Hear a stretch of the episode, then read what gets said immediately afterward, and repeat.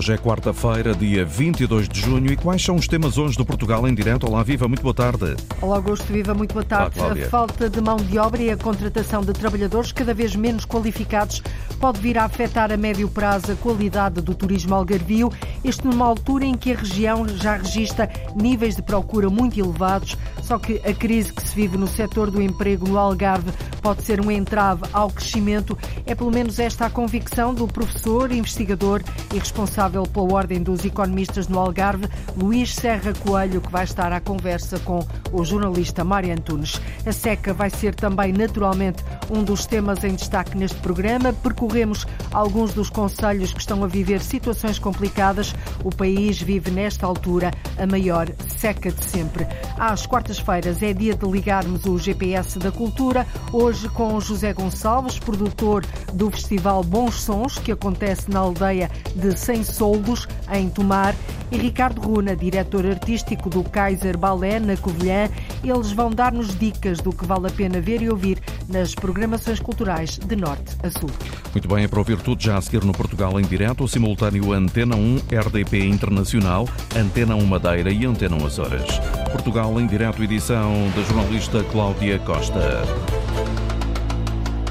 Mais uma vez, a linha ferroviária do Oeste fica de fora dos projetos de alta velocidade. A linha vai ser construída de forma faseada, com um primeiro troço entre o Porto e Soure, ou seja, mesmo ao lado do distrito de Leiria. Os autarcas da região não ficaram nada satisfeitos. Dizem que esta era uma oportunidade de desenvolvimento, de crescimento económico e turístico e uma forma de ficarem ligados a toda a Europa. Mas a modernização, Paula Verã, parece que se fica apenas pela questão ambiental as obras de modernização da linha do Oeste estão de novo paradas. Além disso, não é uma intervenção a pensar no futuro.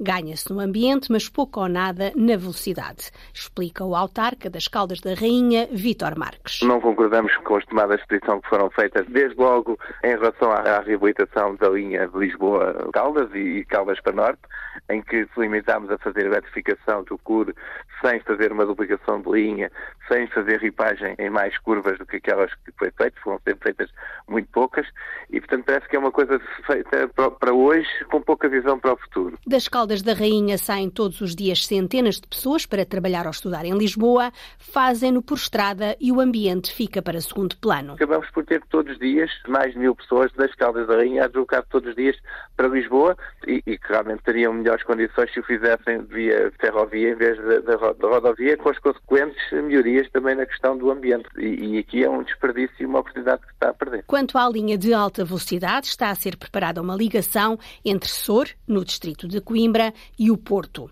Significa que vai passar mesmo ao lado de Leiria, o que para o distrito é uma oportunidade perdida, lamenta o autarca Vitor Marques. A acontecer o que está a ponderar e a avaliar possibilidade do TGV não cruzar aqui na zona de Leiria, acho que é bastante prejudicial para esta zona do país e, portanto, podia trazer a vários níveis um grande input a esta região e que vai castrá-la dessa situação. E isso é algo que nos agrada e achamos que está a criar dificuldades aqui ao nosso território para um futuro que uma linha de alta velocidade traria muito mais qualidade e muito mais ofertas e pensamos que estamos a ficar aqui sem essa oportunidade, o, o, que acho que é bastante mau. Até porque, com a passagem por Leiria, os comboios de alta velocidade abriam a região a toda a Europa. Muitas vezes falamos que aqui a nossa costa, a costa do Oeste, está mais perto de Madrid do que as praias de Espanha. Portanto, podíamos capitalizar aqui realmente com essa alta velocidade, teríamos aqui para a nossa zona, portanto, nós ganhávamos aqui uma escala imensa no Oeste. Então, embora ficávamos aqui num enclave entre Leiria e Lisboa, não é? A nossa região teria a partir disso era importante. O distrito de Leiria fica literalmente a ver passar os comboios de alta velocidade e as oportunidades de mais investimento e desenvolvimento de toda a região do Oeste. E assim os planos da alta velocidade nas ligações ferroviárias passam ao lado do distrito de Leiria, o que está a deixar os autarcas da região muito apreensivos e descontentes. Apesar da chuva que tem caído nos últimos dias, o país ainda vive a maior seca de sempre. Grande parte do território continental encontra-se em seca severa, mas há algumas zonas onde a aflição é ainda maior. Ontem o governo anunciou um conjunto de 28 medidas que se vão juntar a outras 50 que servem para combater a escassez de água. Em Ourique e Santiago do Cacém, mas também em Odmira, Odmira, os autarcas anseiam por medidas urgentes para resolver aquilo que chamam de situação grave. Diogo Pereira. Odmira vive a conta-gotas no que toca à distribuição de água. Neste momento há um racionamento de água logo, por força desse racionamento, a agricultura não tem este ano a água que entendia que seria suficiente para desenvolver a atividade tal e qual como vinha fazendo. O retrato é deixado pelo presidente de Odmira. Helder Guerreiro diz por isso ficar satisfeito com a intenção do governo de fazer obras na barragem de Santa Clara. O perímetro de rega do Mira, a partir da barragem de Santa Clara, tem dois problemas complexos. Um deles, canais de distribuição que já têm uma idade bastante avançada. Por outro lado, e tendo em conta que é um sistema gravítico, obriga a disponibilização da água em quantidades na abertura da barragem, que depois, no fim da linha, existem algumas perdas. E, portanto, esta intervenção permitirá uma, uma gestão da água ajusante por forma a diminuir e muito aquilo que são as perdas. Obras que permitem assim que a água chegue ao destino final sem se perder no caminho. Em Santiago do Cacém, a situação atual é dramática. A situação eh, em Campilhas é dramática, que é a maior barragem. Neste momento, eh, pelo menos há dia, estava com uma cota de 4%. Eu diria que deve ser mesmo a barragem do país com a cota mais baixa. O autarca do município, Álvaro Beijinha, diz que é nesta barragem de Campilhas que vai grande parte da água para o setor da agricultura. A ligação à barragem do Alqueva, tanto de Campilhas como também na barragem da Fonte de Cerne é uma boa ajuda, mas o autarca lembra que já não chega a tempo para muitos produtores este ano. A falta de água tem levado a que milhares de hectares de culturas de regadio não tenham sido feitas este ano. Estamos, digamos, a antever uma situação que, infelizmente, próximos anos, quase com toda a certeza vai tirar. Quanto a Ourique, vai também haver a ligação da barragem do Monte da Rocha ao Alqueva. Uma boa decisão, considera o Presidente, mas ainda assim Marcelo Guerreiro não deixa de criticar o excesso de burocracia que, por vezes, impede a concretização de investimentos. Infelizmente, aquilo que é a burocracia do Estado deixa muitas das vezes os investimentos necessários para o território que eh, sejam retardados e que não sejam concretizados tão rapidamente quanto aquilo que é a ambição dos eh, territórios e das populações. Além disso, em Ourique, grande parte da agricultura praticada é a de sequeiro e são esses produtores que estão atualmente em apuros. Mais de 95% das explorações agrícolas são explorações agrícolas de sequeiro e esses são os que mais sofrem com a questão uh, da seca. E adivinha que os próximos meses possam ser muito difíceis para uh, os agricultores de Ourique. Aquilo que nós esperamos é que, naturalmente, as medidas possam dar resposta a estas mesmas dificuldades. Porque só com a ajuda do governo, dizem os autarcas, estes três municípios vão conseguir sobreviver à seca. Há outras albufeiras também em apuros, assim como as populações que elas servem. Valmedeiros, em Mirandela, Trás-os-Montes, onde a situação é preocupante. Arcoçó, em Chaves, também Trás-os-Montes, onde o nível da água na região nunca esteve tão baixo. E mais a sul, Bravura, em Lagos, no Algarve, com dois pesos e duas medidas, Cláudia Godinho.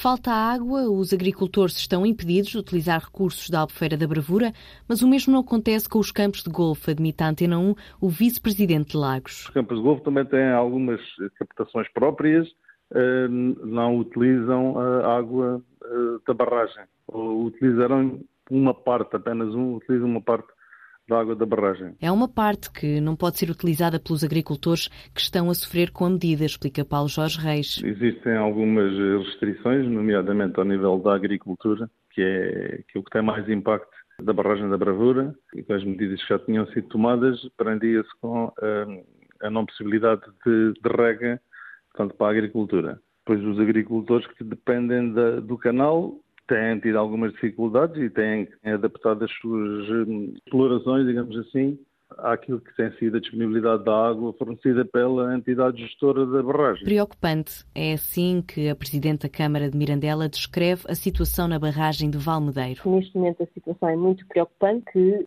lança-nos obviamente um alerta para que haja medidas muito restritivas, sob pena de termos este recurso tão limitado posto em causa. Júlia Rodrigues explica que são precisas medidas para evitar o pior. Nós temos uh, pautado a nossa atuação por uh, solicitar até uh, o alargamento da rede de rega, não só aqui da, da barragem, mas também da Albufeira do Azibo, para fazer a, a rega de alguns agricultores e, dos, e do território. No entanto, até hoje não foi ainda conseguido. No entanto, julgamos que esta questão da água, quer para abastecimento público, quer para uh, a rega da agricultura, é efetivamente uma das uh, preocupações que temos que ter. Em Chaves, a situação na barragem de Arcossó também não está fácil. As restrições vão condicionar as práticas e os hábitos agrícolas nessas mesmas, nessas mesmas localidades, vão retirar alguma rentabilidade e algum rendimento aos, aos, agricultores. O presidente da Câmara de Chaves diz que o nível da água na região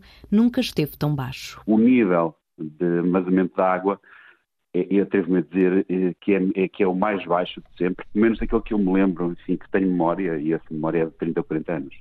E no centro do país, a Associação Distrital dos Agricultores da Guarda também está preocupada com a seca que afeta a região. Está muito preocupada, de resto. Apela ao governo para que ajude os agricultores na abertura de charcas, de poços e furos para a alimentação de animais e rega de plantas. Segundo a presidente da Associação, Sandrina Monteiro, a situação é delicada, quer na área agrícola, quer na área pecuária, porque está a comprometer a alimentação de inverno e pede por isso ajuda à tutela é necessário haver mesmo alguma ajuda, é crucial uh, neste, neste sentido, haver ajudas para novos recursos, novos recursos hídricos, como fazer charcas para aproveitamento de água, charcas, poços, furos, que acho que é crucial uh, que o, o Ministério um, arranje ferramentas de ajudar os agricultores uh, a, terem, a terem ajudas na, nos, para fazer charcas, poços, furos, para poderem continuar com as suas explorações, porque senão vai ser muito complicado. A dirigente adiantou que os associados têm contactado a associação para saber de ajudas para criar novos poços, furos e charcas, mas este ano o Distrito da Guarda não foi contemplado nas candidaturas destinadas a estes objetivos. Trás-os-Montes já foi, até meados dos anos 80 do século passado, uma das regiões do país onde se produziam mais cereal, principalmente centeio. Ora, com o despovoamento, as terras foram ficando abandonadas e a cultura do cereal deu lugar a plantações de castanheiro, de oliveira e amendoeira. Quem ainda semeia cereal, na maior parte dos casos, é para fazer rações para os animais e para aproveitar a palha. Por causa da forte dependência externa, o governo já assinou aos agricultores com um plano estratégico para duplicar a produção nacional, mas Afonso de Souza, na região transmontana, a tarefa não se adivinha fácil. Rui Balesteiros tem 79 anos. Sempre trabalhei na agricultura. No início da década de 70 do século passado, foi um dos maiores produtores de cereal da região de Bragança. Eu cheguei a ir para os cento e tal mil quilos de cereal, né? Centeio e trigo. Este ano a colheita há de rondar os 100 mil quilos, mas já só o senhor Rui e um punhado de rapazes da idade dele é que semeiam algum cereal. Os novos optaram por outras, por outras saídas, né? porque estas não eram lucrativas.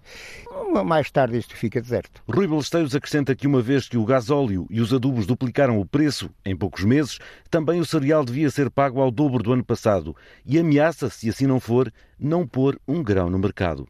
Pagavam o cereal a, a 20 ou 25, assim, não faziam nada mais que eu pagasse agora a 50.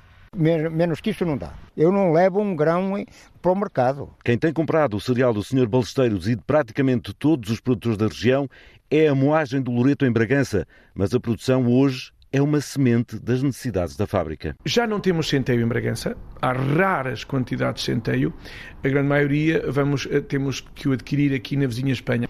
No dia em que os espanhóis deixarem de fazer centeio, nós temos que parar a nossa fábrica de moagem. Luís Afonso é o dono da moagem centenária. Recorda os anos antes de Portugal entrar na CE. Recordo que tínhamos aqui uns silos em Bragança que levavam 14 milhões de quilos, hoje estão desativados. O empresário já ouviu o que diz o governo mas aconselho ao Ministério da Agricultura que, se se fizer alguma coisa, que se faça já. Qualquer decisão deve ser tomada rapidamente, antes do mês de setembro, para. As pessoas estão sensíveis, veem o que se passa nas notícias, sabem que vai faltar cereal, sabem que o cereal está mais caro, mas é preciso que, que, que alguém, digamos, acenda esta iniciativa junto dos agricultores. Compete apenas ao governo fazê-lo. A campanha deste ano na região está a começar e não deverá ser muito expressiva, à semelhança dos últimos anos. Até porque Trás-os-Montes já foi, até meados dos anos 80 do século passado, uma das regiões do país onde se produziam mais cereal, principalmente centeio, mas já não é. Ok. Ok. Olá, boa tarde. O meu nome é Igor Furacusa, sou técnico aqui do estúdio de som da Boa Vista, BPV Studio. Dá-nos o líder, Linda Brandão. Igor Marques é agora o artista Furacusa, que deu os primeiros passos no estúdio de som do bairro da Boa Vista. Anos depois, é já ele que orienta outros jovens para saírem da rua e ganharem outra motivação para a vida. Em estúdio, com som. São tantos os problemas que esta vida me trouxe. Por vezes a minha vontade é pôr a corda ao pescoço e é tanto esforço que eu faço para ter a life tranquila. E eu sei que Deus dá batalhas a guerreiros, meu negro. Uma da tarde, 31 minutos em Portugal Continental e na Madeira, menos uma hora nos Açores. Já lá vamos daqui a pouco ao bairro da Boa Vista. Para já, damos um salto até ao Algarve. A falta de mão de obra e a contratação de trabalhadores cada vez menos qualificados pode vir a afetar a médio prazo a qualidade do turismo algarvio. Isto numa altura em que a região já registra níveis de procura comparáveis aos melhores verões pré-pandemia. Só que a crise que se vive no setor do emprego no Algarve pode ser um entrave ao crescimento. A opinião é de Luís Serra Coelho, ele é o responsável pela Ordem dos Economistas no Algarve. Agora que o verão entrou oficialmente, pelo menos no calendário, o também professor e investigador da Universidade de Algarvia vem ao Portugal em Direto perspectivar esta época alta turística. Luís Serra Coelho está junto do repórter Mário Antunes num local simbólico para o turismo algarvio. Não podíamos ter melhor uh, local de conversa do que esta porta de entrada do Algarve. Estamos mesmo aqui na saída uh, das chegadas ao aeroporto de Faro. Luís Serra Coelho, projeção é que nós podemos fazer de um verão que está agora a começar uh, em termos do turismo no Algarve? Basicamente três coisas. Do ponto de vista daquilo que é a procura, parece que temos muito boas notícias, portanto todos os operadores, pelo menos aqui no Algarve, falam de níveis de procura em linha com 2019 e até acima disso, e portanto isso é uma boa notícia para uma região que foi muito castigada em 2020 e 2021 pela pandemia. Depois temos também algumas más notícias, como por exemplo aquilo que tem sido algum eco de dificuldades no setor turístico para captar recursos humanos, isso terá seguramente consequências, podemos discutir a seguir, e também já agora a questão do aumento do custo de vida que pode ter aqui algum efeito sobre a procura das famílias. Dito isto, portugueses ou incluindo turistas estrangeiros? Eu diria que para os portugueses essa, essa situação pode ser mais sensível em função da nossa desvantagem económica face aos outros parceiros europeus, sendo certo que há uma franja dos nossos visitantes estrangeiros que também poderá estar exposto a esse problema. Há um dado uh, a que uh, nós devemos estar particularmente atentos e que se prende com enormes dificuldades nos aeroportos britânicos, uh, com falta também de mão de obra, o que leva a constantes cancelamentos. Muitos deles já estão a atingir inclusivamente o Algarve e em diferentes companhias aéreas. Também podem ter algum impacto? Seguramente. E, portanto, do ponto de vista prático, o Algarve depende em muito daquilo que é o transporte aéreo para ter dinâmica turística. Cerca de 75% dos nossos visitantes chegam por, por um meio que não, portanto, ou o transporte aéreo ou, ou, ou a fronteira terrestre. E, portanto, sempre que há dificuldades nas ligações, vai haver seguramente problemas naquilo que é a chegada ao Algarve e, portanto, uma má notícia para o destino. Parece que o CEF e a ANA conseguiram resolver atempadamente este problema que se avizinhava aqui com o acumular de turistas à passagem pelo controle de fronteira no aeroporto? Parece-me que há aqui duas realidades. Por um lado, sim, um bocado de falta de planeamento, portanto, nota-se que em determinados momentos do, do, do, ciclo há falta de capacidade de resposta, mas também temos que admitir, com este aumento brutal daquilo que é a procura, é expectável que haja mais alguma fila de espera, embora cabe-nos a nós portugueses resolver esse problema. Há pouco falou da mão de obra, que era talvez assim um tema dos eh, que temos mais eh, problemáticos na região neste momento no setor eh, hoteleiro e não só. Os hoteleiros têm razão quando se queixam de que há 6 mil desempregados inscritos no Instituto de Emprego, mas depois não há ninguém para ir às entrevistas e há tantas ofertas de emprego que estão vazias. Eu aí o meu coração divide-se. Por um lado eu entendo aquilo que é o queixume dos nossos empresários, não é?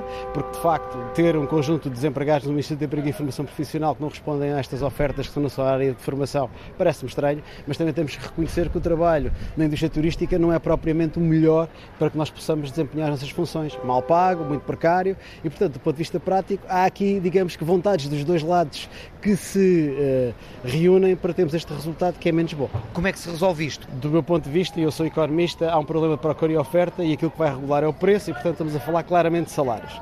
E, portanto, em cima da questão da valorização dos salários é muito importante e, em cima disso, também é preciso ter atenção que as pessoas que trabalham trabalham na hotelaria também são pessoas e, portanto, têm família e temos que arranjar aqui um compósito do ponto de vista daquilo que é a oferta que fazemos a essas pessoas para que elas sejam, digamos que, uh, estejam disponíveis para trabalhar no turismo. Portanto, não só uma questão de salário, mas também, e também todo um conjunto de coisas ali ao lado, nomeadamente fins de semana, capacidade de estar com a família, etc., muitas vezes esquecida neste Algarve e que provavelmente temos de tomar melhor conta disso no futuro. E a questão da mão de obra que está a ser recrutada, também aqui pode haver o perigo de muita dela, como não tem qualquer qualificação, poder a médio prazo, uh, diria, ter impacto na qualidade da oferta? Eu diria que sim. Aí vejo dois problemas rápidos. O primeiro tem a ver com a questão da qualidade. Portanto, se nós estamos a importar pessoas só porque precisamos de gente para trabalhar, provavelmente não vamos cuidar da qualidade e isso terá um preço, que é a questão da, da forma como o, o turista uh, experiencia o nosso Algarve. No momento imediato isso pode não ter nenhum efeito sobre a nossa procura, mas a longo prazo seguramente deixará uma marca negativa na percepção do cliente e, portanto, na sua vontade de visitar a região. Depois há questões mais práticas, que é, por exemplo, vamos importar 6 mil pessoas, ou 4 mil pessoas, ou 3 mil pessoas para trabalhar no turismo do Algarve, por quanto tempo? Porque isto é uma questão sazonal, e a questão onde é que elas ficam e como é que elas se transportam na região, que até agora é um assunto que a mim me preocupa e não vi discutido. Para fecharmos esta conversa, vamos continuar a ser uma região sazonal do ponto de vista turístico? Todos os dados apontam que sim, portanto, se nós olharmos para aquilo que é a experiência pré-pandémica, é verdade que havia boas notícias, com algum esbatimento daquilo que é a procura turística, mas na verdade o Algarve mexe essencialmente entre maio e setembro, onde concentra 80% da sua procura e, portanto, por muito esforço que se faça, será difícil combater esta que é a nossa realidade, que é uma realidade claramente sazonal. A opinião de Luís Serra Coelho na abertura de um verão, eh, a perspectivar aquilo que pode ser esta recuperação, mas também com alguns sinais, algumas sombras no horizonte, designadamente na questão da eh, procura e da oferta de mão de obra na região. Alguns sinais e alguns alertas, principalmente este, a falta de mão de obra e a contratação de trabalhadores cada vez menos qualificados pode vir a afetar a médio prazo a qualidade do turismo algarvio. O presidente da Associação Humanitária dos Bombeiros de Bragança diz que pode vir a lançar uma campanha de angariação de fundos junto da população para continuar a assegurar o apoio e o socorro de quem precisa.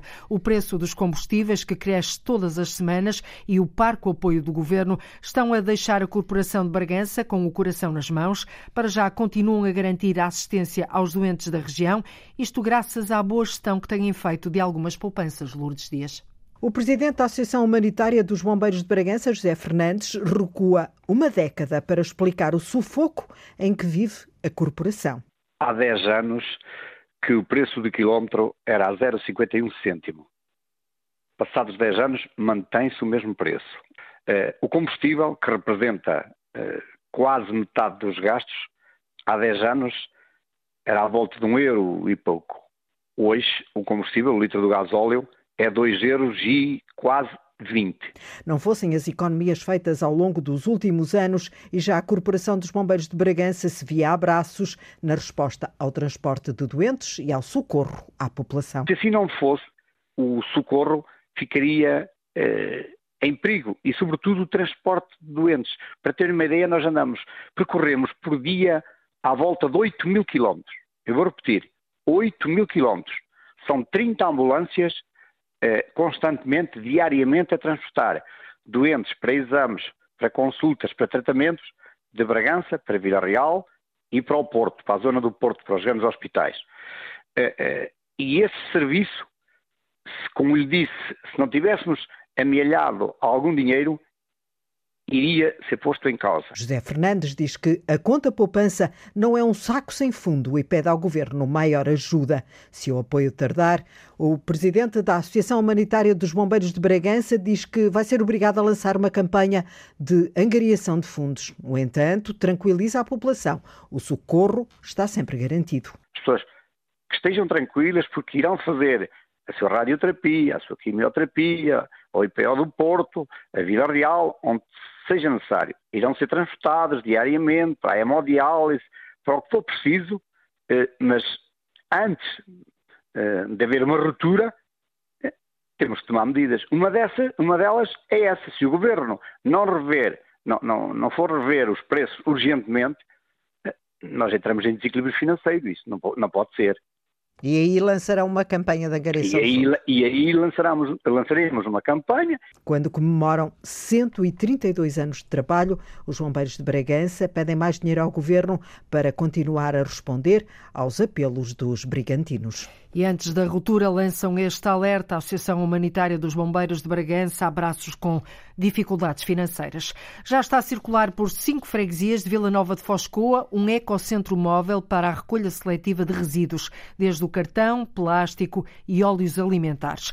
Trata-se de um projeto inovador a nível europeu que se estreia em Foscoa, no Distrito da Guarda, por iniciativa da empresa Resíduos do Nordeste e da autarquia. A vereadora com o Pelouro do Ambiente, Ana Felipe, explica que a ideia passa por aumentar a reciclagem, evitando assim que mais lixo indiferenciado vá parar aos aterros através deste ecocentro que vai circular pelas freguesias para evitar que em cada freguesia se coloque, por exemplo, um pilhão que depois demoraria demasiado tempo para ficar, uh, para encher, não é? Uh, Achou-se que através deste ecocentro móvel consegue haver, diminuir um bocadinho a distância, não é? Entre os cidadãos e a rede de recolha seletiva e uh, otimizar, por outro lado, este, este recurso. Portanto, para além de permitir uh, colocar uh, o papel, as embalagens de cartão, de plástico, metal, vidro, etc., como os outros também já recebem, este ecocentro móvel permite também colocar as pilhas, os óleos e as gorduras alimentares, pequenos eletrodomésticos, lâmpadas, a passagem do Ecocentro pelas várias freguesias de Vila Nova de Foscoa está a ser divulgada através de uma campanha de sensibilização junto das populações para que previamente separem os resíduos destinados ao Ecocentro Móvel, que vai estar uma semana em cada freguesia de Foscoa. Tirar os jovens da rua através da música é o que faz o estúdio de som do bairro da Boa Vista, um projeto que tem o apoio da Junta de Freguesia de Benfica, em Lisboa. A ideia é integrar jovens deste deste bairro social, mas também de outras zonas da cidade e dos conselhos vizinhos. O projeto já existe há algum tempo, mas agora ganhou fôlego com as novas instalações. É procurado por jovens talentos que querem uma oportunidade de vingar nesta área. Do estúdio de som do bairro da Boa Vista saíram nomes que, entretanto, fizeram uma carreira de sucesso e inspiram agora Arlinda Brandão, outros jovens a mudar de vida. Ok. São tantos os problemas que esta vida me trouxe, por vezes a minha vontade é pôr a corda ao pescoço e é tanto esforço que eu faço para ter a life tranquila. E eu sei que Deus dá batalhas a guerreiros, meu nega, e eu sou guerreiro, meu nega. Igor Marques é agora o artista Furacusa que deu os primeiros passos no estúdio de som do bairro da Boa Vista. Anos depois, é já ele que orienta outros jovens para saírem da rua e ganharem outra motivação para a vida. Olá, boa tarde. O meu nome é Igor Furacusa, sou técnico aqui do estúdio de som da Boa Vista, BPV Studio, e pronto, o nome. Também é cantor. E também sou, sou artista, sim. Não tenho vergonha de dizer, não é? Todos nós vivemos num bairro social e temos sempre tendência a ir para, o, para a vida mais fácil. Escola não, não, não cativa, então muitas vezes faltava. Uh, não, não trabalhava, andava na, por aí, aqui no, no bairro como, como muitos, e tirar, tiraram, entre aspas, dali da, da rua e direcionaram-me para, para, a música porque era aquilo que eu também gostava, era aquilo que eles viram que eu tinha mais jeito para fazer. E pronto, hoje sou técnico do estúdio, sou eu que, que, que faço marcações, sou eu que estou aqui com os miúdos, sou eu que, pronto, basicamente estou a gerir o estúdio de som hoje em dia.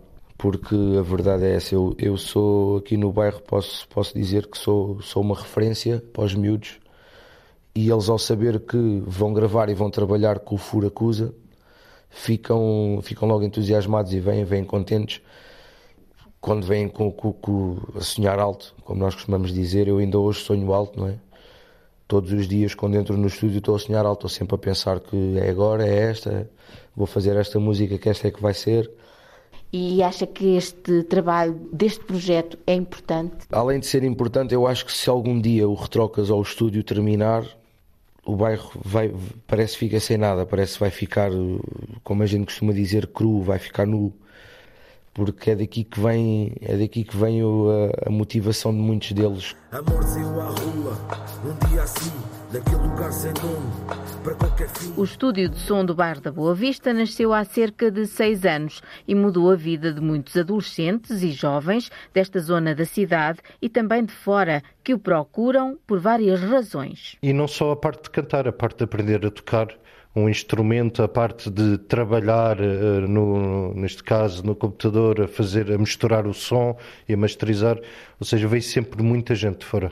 Ricardo Gouveia é técnico do projeto Retrocas, que nasceu para a integração de crianças e jovens desfavorecidos. Queremos aqui uma família, uma comunidade onde o objetivo é criar música, música diferente, é criar aqui novas sonoridades e também fazer evoluir aqui estes, estes jovens. Costumo estar ali do outro lado do vidro e sento, sento os miúdos ali ao pé de mim, vou ensinando, vou explicando como é que, como é que deve funcionar. Enquanto eles estão aqui integrados, também não andam noutras vidas, não é? Esse é um dos principais objetivos quando nós queremos o estúdio, era para tirá-los da rua dos comportamentos desviantes. O BBV Studio é o estúdio de som do bairro da Boa Vista, em Lisboa, onde têm surgido novos talentos, um exemplo de projeto de sucesso para cativar jovens de meios desfavorecidos.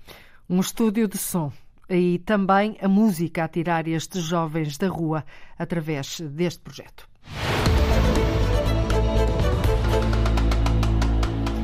Uma da tarde, 46 minutos, está na hora de ligarmos o GPS da cultura. Uma vez por semana, aqui, dois agentes da cultura, duas vozes, olham para aquilo que há nas agendas e programações culturais de norte a sul do país e ajudam-nos a tomar nota daquilo que vale a pena ver e ouvir.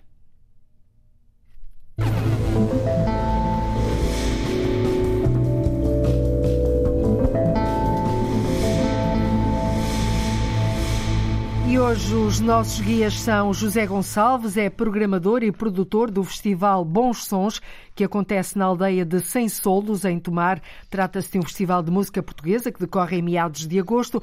E Ricardo Runa, diretor artístico do Kaiser Ballet, a primeira companhia de bailado jovem profissional em Portugal. A Kaiser Ballet veio complementar a cultura da dança no país e principalmente no interior do país. Está sediada na cidade da Covilhã e é residente no Teatro Municipal da Covilhã. Muito boa tarde aos dois, bem-vindos aqui ao Portugal em Direto. Ricardo, começava por si. A sua primeira sugestão trata-se de um espetáculo que se prende no simbolismo e na espiritualidade de uma montanha, na relação que ela estabelece com um corpo e uma voz. Vai acontecer no Centro Cultural de Belém, na sexta-feira, dia 24. Ah, que espetáculo é este? Trocando isto por miúdos, o que é que os nossos ouvintes poderão ah, aqui ver? E já agora o nome espetáculo. Exatamente. Uh, boa tarde. Boa tarde. Uh, muito obrigado pelo convite para estar convosco aqui neste programa. Uh, sim, este é um espetáculo de uma companhia sueca, o Kulberg, o antigo Kulberg Ballet. é uma companhia de renome internacional que traz esta peça do coreógrafo Jefta Van Dinter, que é um coreógrafo muito interessante com, com uma dinâmica muito interessante na, nas suas peças e algo alternativo. Uh, acho que é uma, uma boa experiência uh, para quem gosta de ver coisas um pouco diferentes. Diferentes em que eh, sentido? O que é que as pessoas poderão ver, Ricardo? Uh, quando, quando ouvimos falar em dança, uh, queremos sempre naquela questão do. Uh, portanto, de movimentos técnicos, muitas das vezes, uhum. e, e, aqui não é bem isso, é mais cénico, é com a eh, portanto, uma grande cumplicidade com o artista com os objetos cênicos uh, e por isso é também diferente, também tem algo de, de, representação, o que, o que torna a, a peça, sem dúvida, E tem aqui uma montanha, pelo menos em, em, sentido figurado, certo? Sim, exatamente, é com, com cordas e, e cabos. este coreógrafo gosta muito de usar este tipo de, de, de mecanismos digamos assim, uh, nas suas uh, criações. Uh, acho que é um, um espetáculo interessante. Será interpretado pelo Marco da Silva Ferreira, que é uhum. é um bailarino português. e pronto, acho Fica que aqui acho a sua dica. É sexta-feira, dia 24. onde é que acontece? Onde é que pode ser no visto? Centro Cultural, Centro Cultural de Belém. Na sexta-feira, dia 24, dia de São João. E uh, dia 25. São e também dias. no dia 25. Exatamente. O José Gonçalves, eu penso que está aí a teclar, pelo menos ouço alguém aí a teclar, Sim. a bater no teclado furiosamente. José, um, a sua primeira sugestão uh, é Prata da Casa, naturalmente, o Festival Bons Sons, Sim. sem soldos, que decorre em Tomar, de 12 a 15 de agosto. O Bons Sons pretende ser uma plataforma de divulgação de música portuguesa, onde o público descobre projetos emergentes e reencontra músicos consagrados. Por que é que este festival continua um, a atrair tanta gente?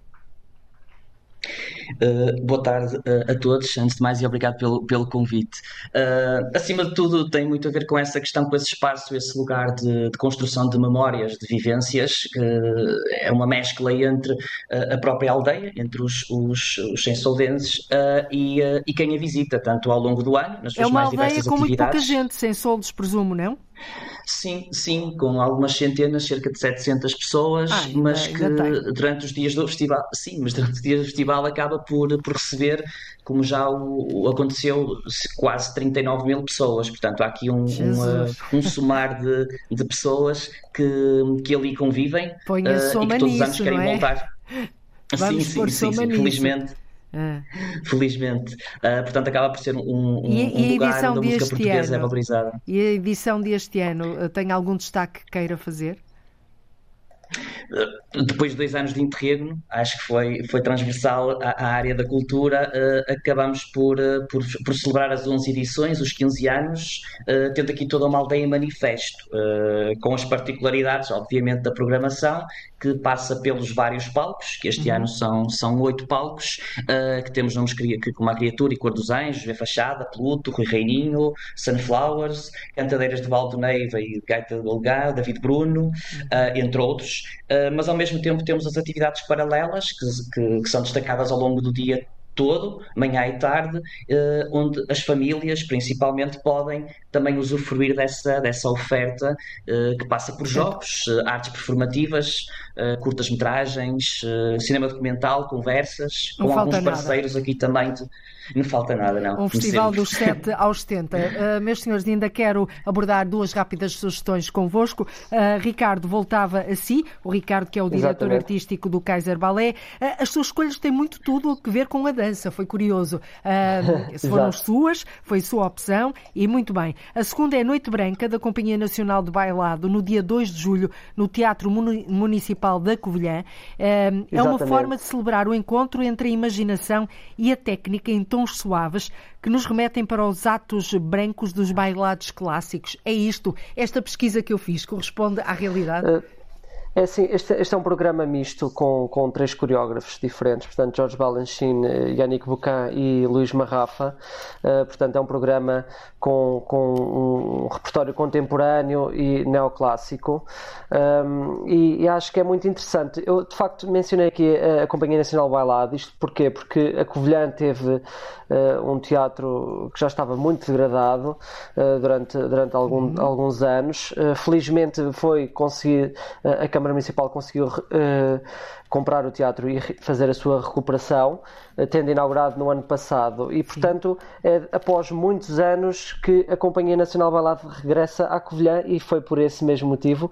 Uh, claro, também um excelente programa que traz, mas acima de tudo o regresso à Covilhã que acho que talvez já há 20 anos ou mais, se calhar que não, que não, que estava não vinha à disto. cidade. Exatamente, que não vinha à cidade.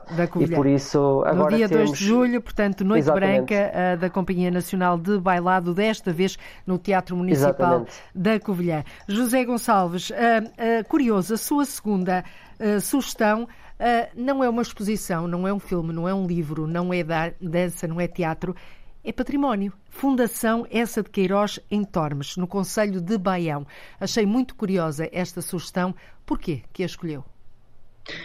Eh, acaba por um pouco disso tudo, mas acima de tudo estes patrimónios uh, e também a valorização da questão da, da literatura, que depois também uh, conseguimos uh, transpor para, para, as mais diversas experiências. Mas o José escolheu a, a, Fundação, não uma, uma exposição que esteja lá patente, não, nada disso. A própria, todo, porquê que no todo. seu entender as pessoas que nos estão a ouvir, os nossos ouvintes, deverão ir até Baião, e, e nós se calhar todos já fomos, ou uma grande parte já fomos, ver a Fundação essa de Queiroz?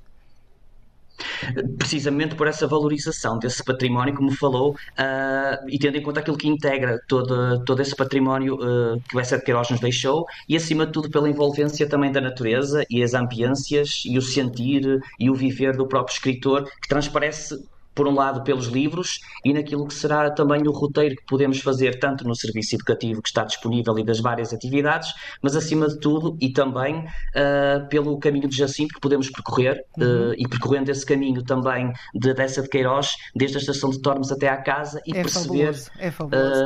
Uh, o o, digamos, como lá chegamos, como, como é que essa de Queiroz também chegou a, a muito daquilo que, que, passou para, para nós através de, do que está escrito, dos seus manuscritos. Fica aqui uma excelente sugestão, sem dúvida. Uh, Ricardo, vamos à sua última sugestão. É um bailado, uh, bailado memorial do convento, dança em diálogos, no Cineteatro João de Oliva Monteiro, em Alcobaça, no dia 7 de julho. Não é um bailado qualquer, memorial do convento, Exatamente. é um bailado que parte da relação entre a dança e a narrativa literária e que parte logo da obra do homónima de José Saramago. Foi por isso Exatamente. que escolheu, uh, fez esta sugestão? Sim, escolhi porque achei que é muito interessante, principalmente que vem no, nas comemorações do centenário de José Saramago. Uh, e achei muito interessante a abordagem do, do, do Fernando Duarte uh, com, este, com este livro, não é? que é muito conhecido uh, e que faz parte também do, a nível académico.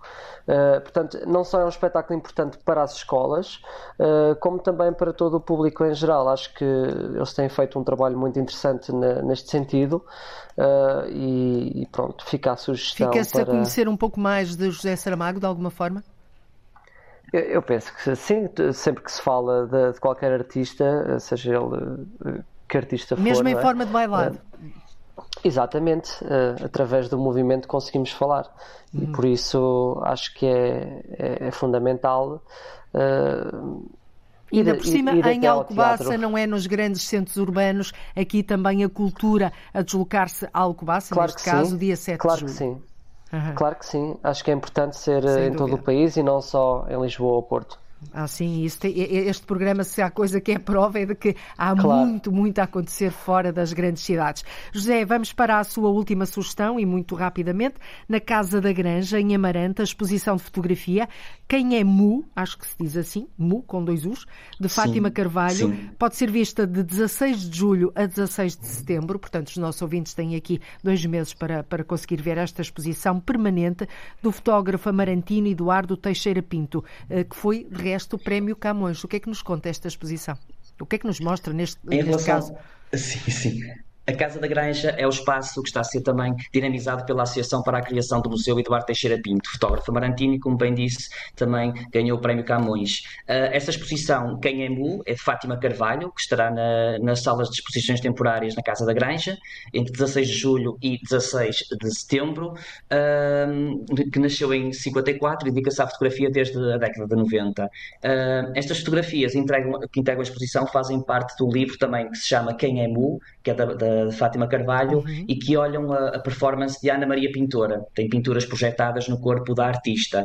Uh, lembrar aqui, e como também uh, foi falado no, uh, no centenário de José Saramago, estamos a falar também da terra de Agostina Bessa Luís, que este ano Amarante, também é? celebra o seu centenário afirmativo, que este ano também celebra o centenário de nascimento com um espaço muito pequeno entre o dia de nascimento de Saramago e da, da Agostina, portanto, dois grandes centenários e dois vultos da, da cultura portuguesa. Exatamente, pensadores. dois grandes vultos, dois grandes nomes eh, perpétuos uh, uh, imensos da cultura portuguesa. José Gonçalves, Ricardo Runa, muito obrigada por nos terem ajudado a ligar o nosso GPS da cultura, que acontece de resto todas as quartas-feiras, e assim percorrermos o país e darmos aqui a prova de que há cultura ao virar da esquina de uma aldeia, de uma cidade de, e não apenas dos grandes centros urbanos. Boa tarde e muito obrigada. Até uma próxima oportunidade. Boa tarde. Obrigado. Obrigado.